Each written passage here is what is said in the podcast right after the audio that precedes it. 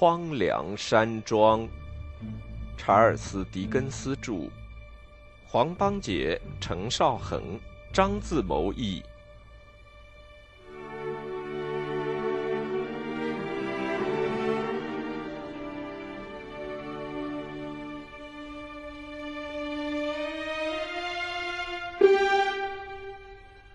第四十六章，拦住他。黑暗笼罩着托姆独院。自从昨天太阳下山，这片黑暗就慢慢不断的扩展着，最后把这个地方的每个角落都遮盖起来了。有一阵子，托姆独院还有几处土牢般的地方点着灯火，好像生命之灯在托姆独院点燃那样，在这污浊的空气中发出昏昏沉沉的亮光。而且也像那盏生命之灯一样忽闪忽闪，对着许多丑恶的景象闪烁着。但是现在，这些灯光全都熄灭了。月亮曾经用他那没精打采的冷酷眼光望着托姆，好像承认他本身跟托姆这个废墟有些相似，因为这里仿佛和月球一样。曾被火山的烈焰所焚毁，但是现在月亮已经落下去，看不见了。地狱旧棚里，最可怕的梦魇在托姆独院游荡着，而托姆却早已沉沉熟睡了。在议会内外，人们关于托姆已经费了不少唇舌，为了决定怎样使他改邪归正，争得脸红耳赤。如果要是他痛改前非，究竟该用什么办法？靠警察和地保的训斥，教堂钟声的感化，金钱的诱惑，或社会风尚准则的力量呢？还是靠高派教会或低派教会的感召，或者根本不靠教会的力量？究竟要他用他那愚钝的天资去研究高深莫测的辩论法呢，还是让他去做敲石头那样简单的工作？在这乱吵乱嚷之中，只有一个问题始终是很清楚的，那就是按照某些大人先生的理论，托姆终究可能或者可以，应当或者必须被大家挽救过来。可惜的是，哪位先生也拿不出具体的办法，而且，就在这个充满希望的时候，托姆还像原来那么顽固的、死不悔悟的堕落下去了。但托姆却报了仇，就是风也成了他的差使，在这黑暗笼罩着大地的时候替他效劳。托姆身上每滴毒血中的细菌都会传染到别的地方。今天晚上，他就要玷污一个贵族公馆里的人的高贵血液。化验师如果进行化验的话，就会发现这血液含有真正的贵族成分，而这所公馆里的公爵阁下也没法否认这种不体面的关系。托姆身上的每滴粘液。身边的每平方英寸臭气，周围的每种下流堕落的现象，以及他所做的每个愚昧的、邪恶的和残暴的行为，都能够从社会的最下层一直惩罚到社会上最高傲、最显赫的人士。真的，托姆用玷污、霸占和腐蚀的手段，达到了报复的目的。托姆独院究竟在白天还是在晚上更难看，这也是一个难下结论的问题。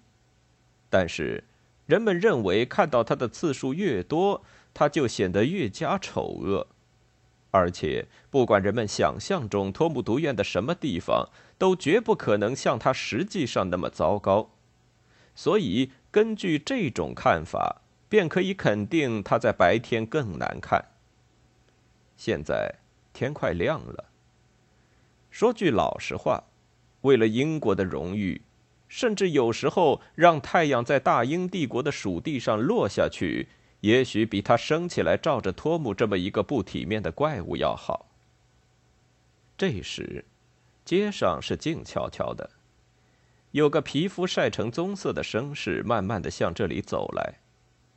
他不大想睡觉，不想躺在床上辗转反侧，计算着时间，而宁愿到街上来散散步。不知道他受了什么新奇东西的吸引，常常停下来，向周围那些肮脏的小胡同四处探望。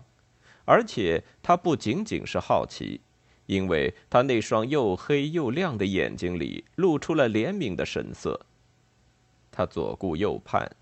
似乎是熟悉这个肮脏的地方，而且以前也曾对他做过仔细的观察。在这条积满淤泥的小街，也就是托姆独院的交通要道上，人们只看到两旁的房子东倒西歪，门关户闭，悄无人声。这时，除了他，街上再没有什么人影。但是在街的那一头。他却看到一个女人，孤零零的坐在门前的台阶上。他就朝那里走去。等他走近一看，发现他曾走过远路，脚走疼了，满身的尘土。他在门前的石阶上坐着，胳膊肘支在膝盖上，手托着头，好像在等什么人似的。在他身边放着他带来的一个帆布袋或包袱。他也许正在打瞌睡，因为他向他走过去时，他根本没有注意到他的脚步声。这条高低不平的人行道非常狭窄。阿伦·伍德科特走到这个女人坐着的地方，必须绕到街中心才能过去。他低头望了望她的脸，跟她的眼光接触了一下，便停下步。你怎么了？没有，没有什么，先生。是不是他们听不见你敲门？你是想进去吗？我，我在这里等另外一所房子的人起来。我说的是一家小店，不是这里。那个女人耐心的答道：“我在这里等着，因为过一会儿就有阳光，可以暖和一下。”我想你一定很累了。你这样子坐在街上，恐怕不行吧？谢谢你，先生，不要紧的。他一向喜欢同穷人说话，既不摆出一副以恩人自居的面孔，也不假装屈尊求教的态度，或者采取大人同小孩说话的口气。许多人喜欢这种手法，觉得跟穷人说话时用小孩拼音书上的口气才算巧妙。所以他很快就同这个女人熟悉起来。让我看看你的额头，他说，一边弯下腰来。我是个医生，不用怕，我绝不会碰疼你。他知道用他那灵巧熟练的手去摸一下，很快就会使他舒服一些，但他却不大愿意的说：“这个不要紧的。”不过，当他的手刚碰到伤口，他就对着亮光抬起头来。嗯，伤得很重呢，皮也破了，痛得厉害吧？有点，有点痛，先生。那女人答道，一滴眼泪滴到面颊上。我来想个办法，让你的伤口不那么痛。我用手绢擦一下，不会痛的。啊，不痛，先生，我相信不会痛的。他把伤口弄干净，血也擦掉，仔细检查了一下，用手掌轻轻按一下，从袋里掏出一个小包，在伤口上敷了药，用绷带把它包扎好。当他这样忙着的时候，他笑自己在街上居然替人做外科手术，然后说道：“那么，你的丈夫是个烧砖工吧？”您您怎么知道，先生？那个女人惊奇的问道。哦，我从你衣服和袋子上的泥的颜色猜出来的。我知道烧砖工人常常到各地去做零工，可惜据我了解，他们对妻子都凶得很。那个女人赶快抬起眼来看他，好像要否认他的伤口跟他所说的情形有什么关系。但他感到他的手还按着他的额头，同时又看见他脸上那种聚精会神和沉着冷静的样子，便悄悄地把眼光低了下来。现在他在哪儿？医生问道。昨天晚上他出了事儿，先生，但他会来小店看我。如果他以后老是随便用他那只又大又沉的手干这种事情，那他一定会闯出大祸来。尽管他那么狠心，你还是原谅了他。我只希望他知道自己不对才好。呃，我不谈他了。你没有孩子吗？那女人摇了摇头。有一个我当做自己生的孩子，其实先生他是栗子的。啊，你自己的孩子死了，我明白了，可怜的小家伙。这时他已经把伤口包好，正把小包收起来。我想你总有个家吧？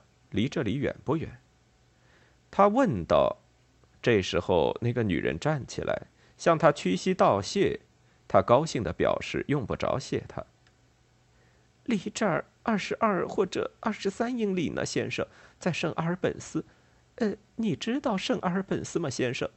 我觉得你吓了一跳，好像知道那个地方，是不是？哦，是的，我知道一些。现在我也来问你一个问题：你有钱住小店吗？我有的，先生。他说：“真的有。”一边把钱拿出来给他看。他看他一再低声道谢，便跟他说不客气，并向他告别，继续向前走去。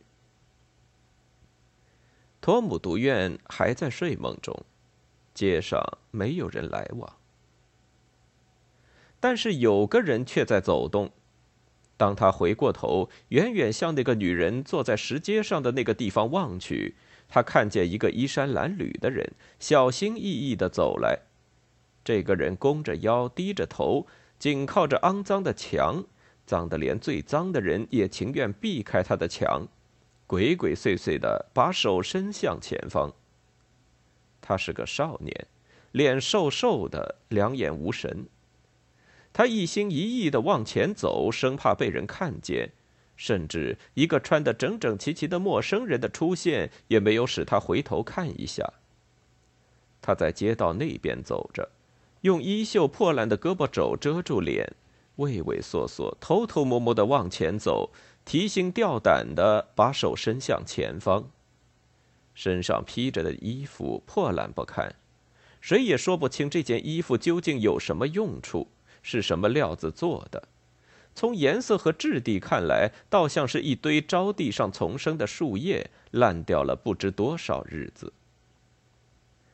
阿伦伍德科特停下来，回过头望着他，看到了这些情形，觉得以前看见过这个少年，究竟在什么情况下，以及在什么地方见过，他却不记得了。不过他心里对于这样一个人，多少有些印象。他想自己一定在什么医院或平民收容所里见过，但他仍然弄不清为什么这个少年会在他记忆中留下一个独特的印象。他一边想着，一边在晨曦中慢慢走出托姆独院。忽然，他听见后面有奔跑的脚步声，他转过头去，看见那个少年飞快的朝他奔来，后面跟着那个女人。拦住他！拦住他！那个女人喊道，几乎都喘不过气来了。拦住他，先生！他赶快跑过马路，拦住那个少年的去路。但那少年比他跑得更快，一闪身，一低头，便从他手底下冲了过去。在离开他六码远的地方，直起身子，又飞快地往前跑。那个女人仍然跟在后面喊道：“拦住他，先生，请您拦住他！”阿伦以为这少年抢了那个女人的钱，便跟着追赶，跑得飞快，有十几次追上那个少年，但每一次他还是像刚才那样，一闪身，一低头，又冲了过去。如果在追上他的时候打他一拳，那一定会把他打倒，或是把他打伤。但追的人拿不定这样的主意，因此这场极其滑稽的追逐便继续下去。最后，逃的人被追急了，跑进一个狭窄的通道，到了一个死胡同。在这里，他迎面碰着烂木材堆，走投无路，又摔了一跤，躺在那里，对着追的人直喘气，而追的人也站着对他喘气，直到那个女人赶了上来。哎哎，你呀，瞧！那个女人叫了起来：“你看，我到底是把你找到了。”瞧，阿伦跟着他说了一句，仔细的望着他。瞧，不要动！真的，我想起来了，这孩子有一次被带到验尸官那里去过。是啊，那次验尸的时候，我见过你。乔呜呜的哭道：“那又怎么样？难道像我这样一个倒霉的人，你都不放松吗？你看我还不够倒霉吗？你还要我怎样倒霉呢？我被你们赶来追去的，先是……”先是这个人赶，后来又是那个人，结果把我愁的只剩下一把骨头了。验尸又不是我的错，我没做过坏事。他待我挺好，在我打扫的那个十字街口来来去去的人当中，就他这么一个熟人能说说话。我可不会让人去替他验尸，我倒希望人家来验我的尸呢。我真不知道为什么我不去跳河，我真不知道为什么。他说话的神气十分可怜，流下来的泪水也很肮脏，但写得非常真实。他躺在角落的那堆木材上，很像那没人过问的肮脏地方长出来的一个霉菌或是什么废物，因此伍德科特对他也心软了。他对那个女人说：“这可怜的家伙，刚才干什么了？”他没有直接回答他的话，而只是对趴在地上的乔摇了摇头，露出惊讶而不是生气的样子。唉，唉，你呀，乔，你呀，我到底是把你找到了。他刚才干什么了？抢你东西没有？啊，没有，先生，没有抢我的东西。他只是，哎，辜负了我的好意。事情真奇怪呀。阿伦一会儿望望乔，一会儿又望望那个女人，看他们谁来解答这个问题。可是，先生，他在圣阿尔本斯生病的时候跟我在一起。呃，有位小姐是我的好朋友，愿上帝保佑她。看我没法照顾她，觉得她很可怜，就把她带回家去了。阿伦突然吃了一惊，从乔的身边往后退了几步。是的，先生，是的，他把他带回家去，让他住得舒舒服服的，而他却像个没良心的坏蛋，在夜里偷偷跑了。从那时以后，我就没见过他，也没听说过他，直到这会儿才看见。但是那年轻小姐原先又漂亮又可爱，被他的病传染了，漂亮的脸也完全变了。现在，如果不是因为她性情温柔、身材苗条和声音悦耳，那谁也不会想起她就是从前那位年轻小姐了。你知道这个吗？你这个没良心的鬼东西，知不知道这些都是你闯的祸？都是因为她待你太好了。那个女人追问乔说：“她这时想起过去的情形，一边对他生气，一边又痛哭起来。”乔听了这些话以后，吓得目瞪口呆。用那肮脏的手心去抹他那肮脏的额头，眼睛直愣愣的望着地上，浑身发抖，连他靠着的那个歪歪倒倒的木材堆也被震得咯咯响起来。阿伦只是悄悄打了个手势，但是立刻就使那个女人不再哭了。理查德告诉我，他结结巴巴的说。我的意思是说，我曾经听说过这些事情。先不要管我，等一会儿我就说。他转身走开，望着那个有顶棚的通道，站了一会儿。等他走回来，他已经镇静下来，不过很明显的尽量使自己不露出要躲开的样子，这引起了那个女人的注意。你听见他说的话了？起来吧，起来吧。乔浑身哆嗦，牙齿打颤，慢慢的爬起来，像他那伙人遇到麻烦事情那样，歪着身子站着，高耸着肩，靠在木材堆上，偷偷的用右手搓着左手，用左脚蹭着右脚。你听见他说的话了吧？我知道这是真的。从那以后。你又到这里来过没有？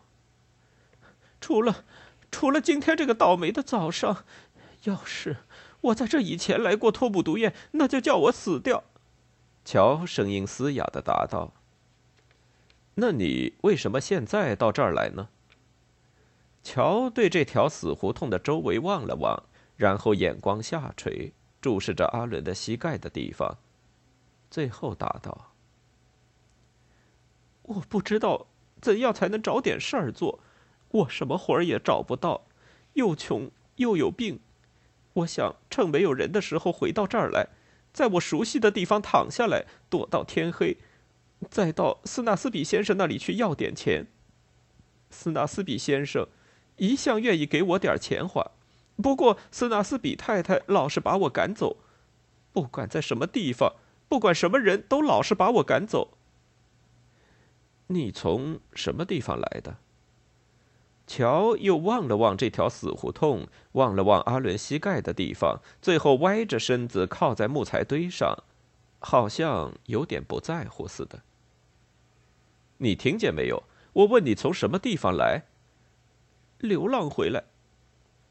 那你告诉我。阿伦接着说，尽量克制着他的厌恶情绪。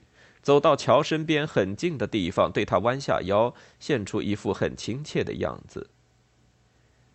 你告诉我，那位好心的遭到不幸的年轻小姐，那一次可怜你，把你带回家去。可是你后来为什么要离开他家呢？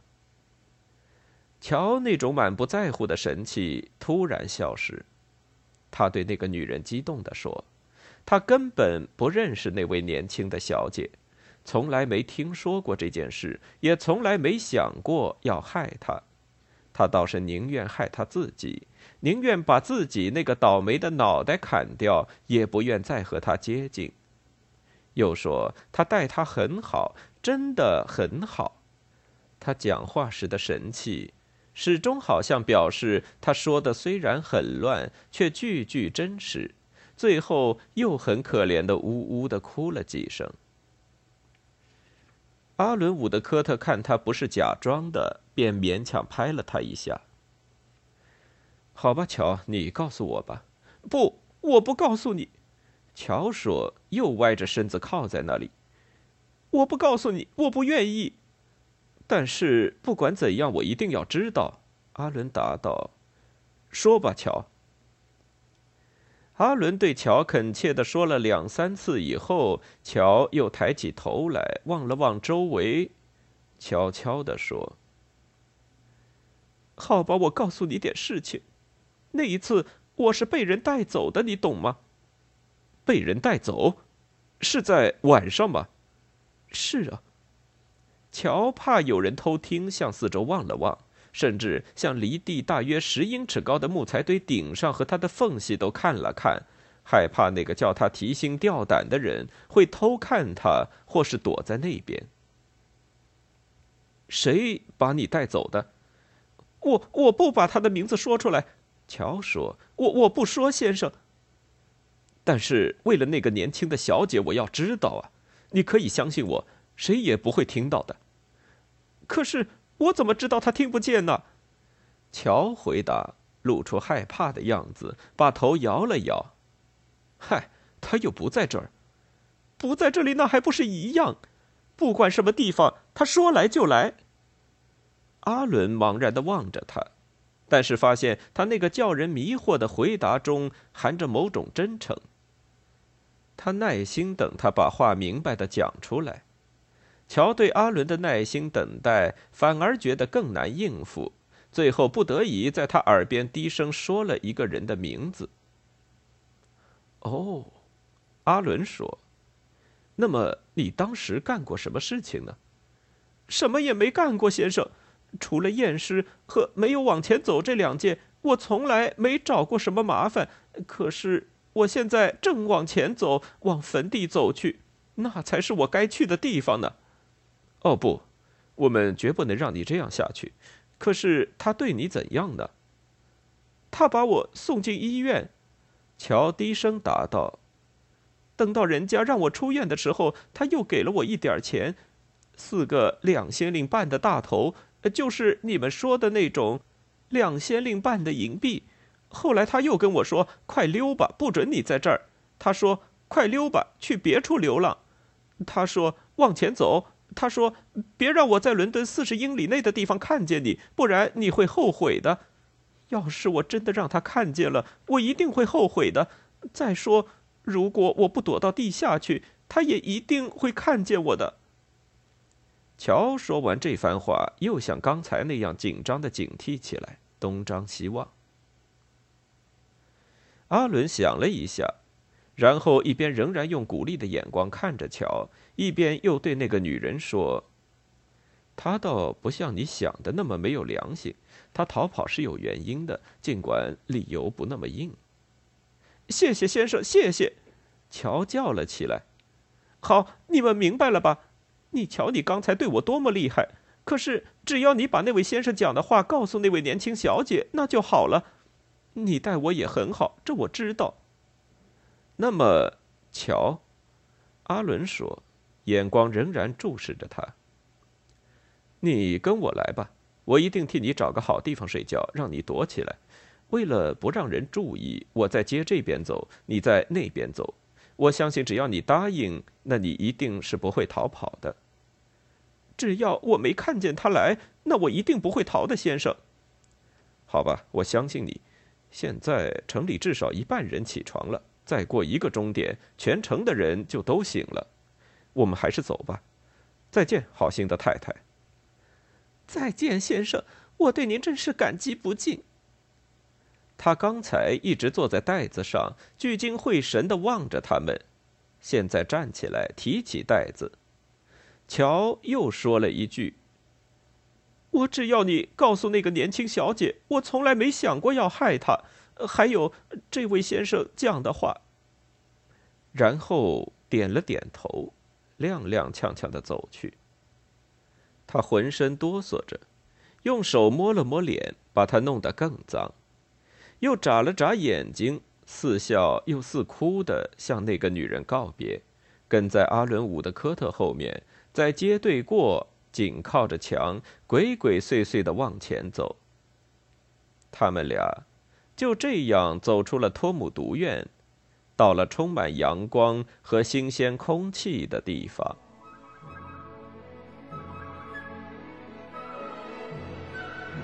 荒凉山庄，查尔斯·狄更斯著。